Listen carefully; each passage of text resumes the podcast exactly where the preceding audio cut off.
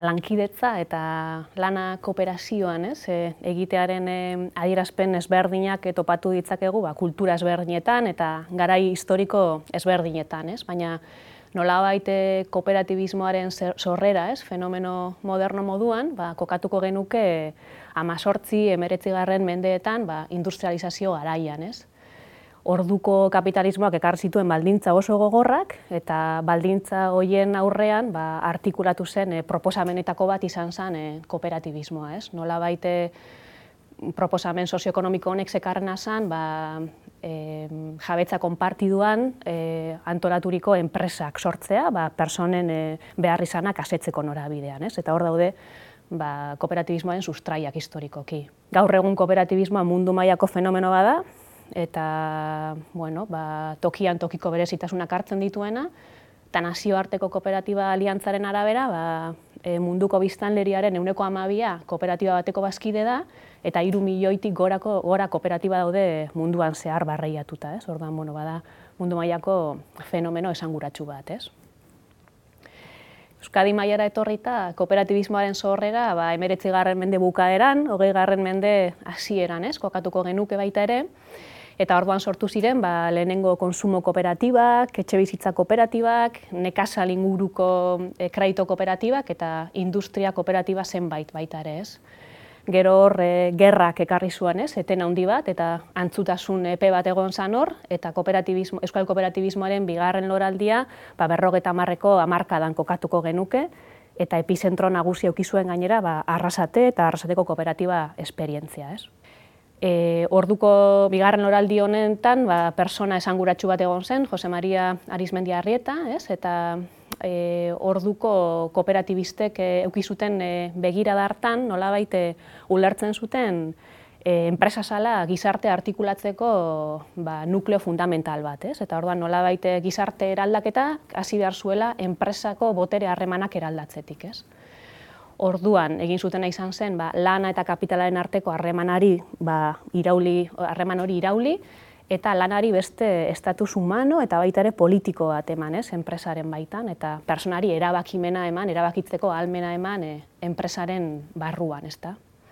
Eta gero, bara, justizia sozial egarri importante bat zegoen e, proposamen horretan, ez. Hala ere esan horra gortzen, orduko proposamena, esan bakarrik ez, logika demokratikoen arabera antolatzea enpresa, ba, zegoen baita ere gizarte begirada bat, eta nola baita eh, gizarte eraldatzeko bokazio argi bat, ez? Esan genezake, ba, esperientzia kooperatibonen jatorriko utopia izan zela, bere buruaren jabe, ez, diren persona protagonistak sortzea, ba, nola baita eh, bere beharrei ere erantzuten dien gizarte batean, eta hori formula kooperatiboaren bidez egitea, ez, nola baita. Euskal Kooperatibismoan esanguratsua da, arrasteko kooperatiba esperientzia, baina egia da gero badaudela beste, e, beste adierazpen batzuk baita ere. Hor dauzkagu eskuntza kooperatibak, ikastolene mugimendua, nekazal kooperatibak, e, konsumo kooperatibak. Eta gaur egun, esan dezakegu, ba, Euskal e, Kooperatibismoak e, badaukala esangura importante bat, ez, mundu mailan. Esango neuke kuantitatiboki esanguratsua dela, daukan pisu espezifikoagatik, baina badala baita ere ba, kualitatiboki esanguratsua, ez? Badauzkalako zenbait ezaugarri bereizi egiten dituenak e, Euskal mundu mailako kooperatibismoarekin alderatzen baditugu, ez? Zeintzuk dira, ez? E, Euskal kooperatibismoaren olan ezaugarri nagusienak, ez? Lehenik eta behin, eh, aipatuko nuke hemen dagoen anistasun edo diversidade kooperatiboa, ez? Apur bate mundu mailan zerbait berezia da hori, ez? Hemen jakin dugu, formula kooperatiboa martxan jartzen ba, ekonomiako eta gizarteko sektore oso ezberdinetan. Ez? Orduan dauzkagu formato kooperatiboan antolatzen diren industriak, konsumoa, finantzak, eskuntza erakundeak, e, ikerketa, zerbitzuak, ez? Hainbat, e, hainbat sektore formula kooperatiboan antolatuta. Eta hori bada ezaugarri oso partikular bat euskal kooperatibismoarena ez dena ohikoa ez? mundu mailan. Eta gainera gero kontuan hartu behar dugu baita ere industriak daukan pisua, ez? Ba, Euskal Eundura kooperatiboak sortzen duen enpleguaren euneko berrogeia baino gehiago industriaren ere muan kokatzen da, eta hori ere bada bere zintasun bat oso propioa Euskal Kooperatibismoarena, ez?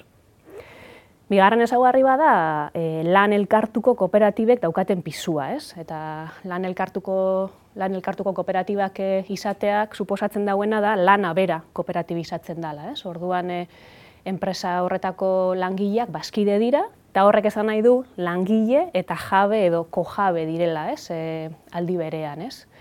Eta horrek dakarrena da, ba, enpresako erabaki instituzionaletan, baita ere maitzetan eta baita ere gestioan, ez, parte hartzea, ez.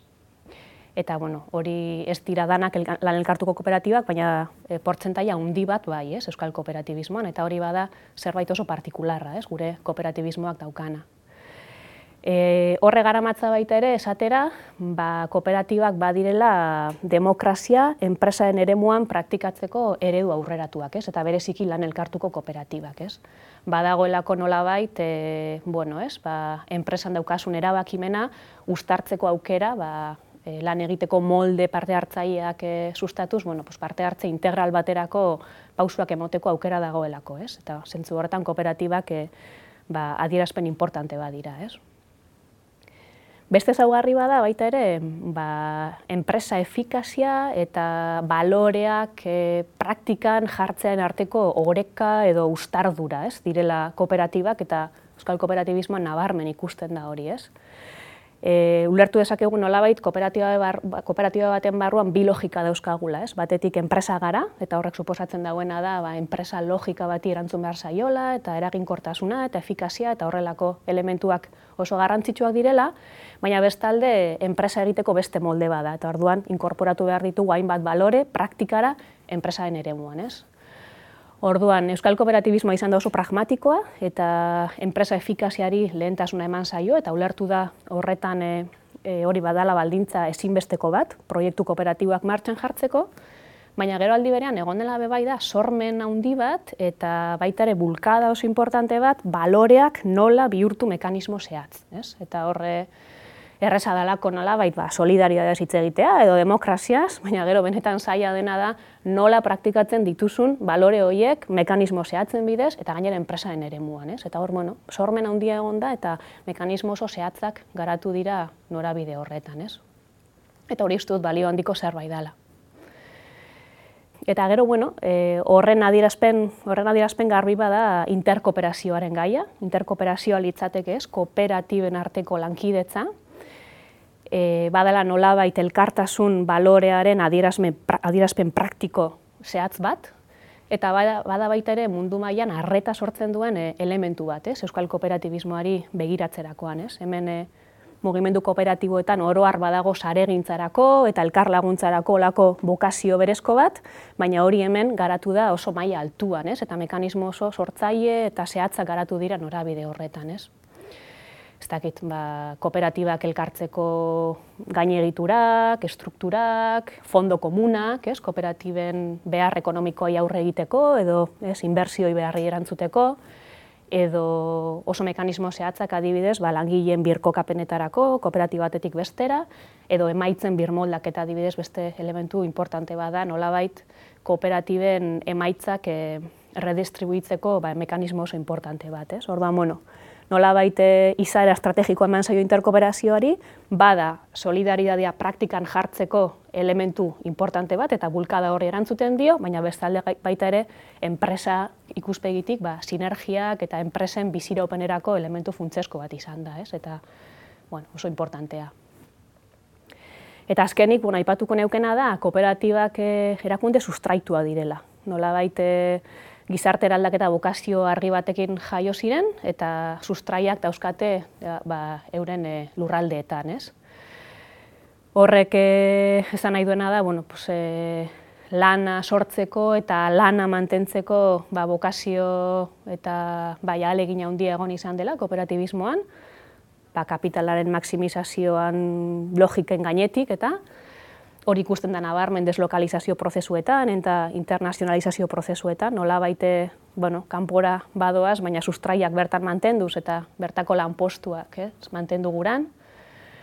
Beste adierazpen bat horrena da, nola baite maitzen zati bat urtero urtero, ez, bideratzen dela, ba, uneko amar inguru, bideratzen dela, ba, inguruko e, ekimen kultural, sozialei, ba, ez, laguntza, laguntza emateko, eta hor badau gizartaren konpromisoen adierazpen argi bat.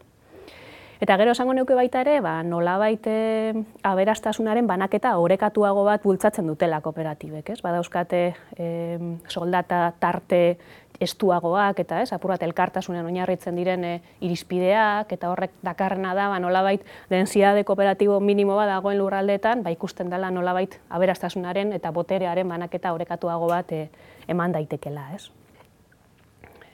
Konstiente gara, e, enpresa kooperatiboak ez direla, ez, e, formula, formula perfektoak eta ba, bagaude ikerketa terminoetan eta formazio terminotan eh, harreman estuan, ez? E, jarduten dugu ba, kooperatibekin, gure inguruko kooperatibekin, ez? Eta ikusten dugu ba, kooperatibismoak badauzkala bere, bere erronkak, ez?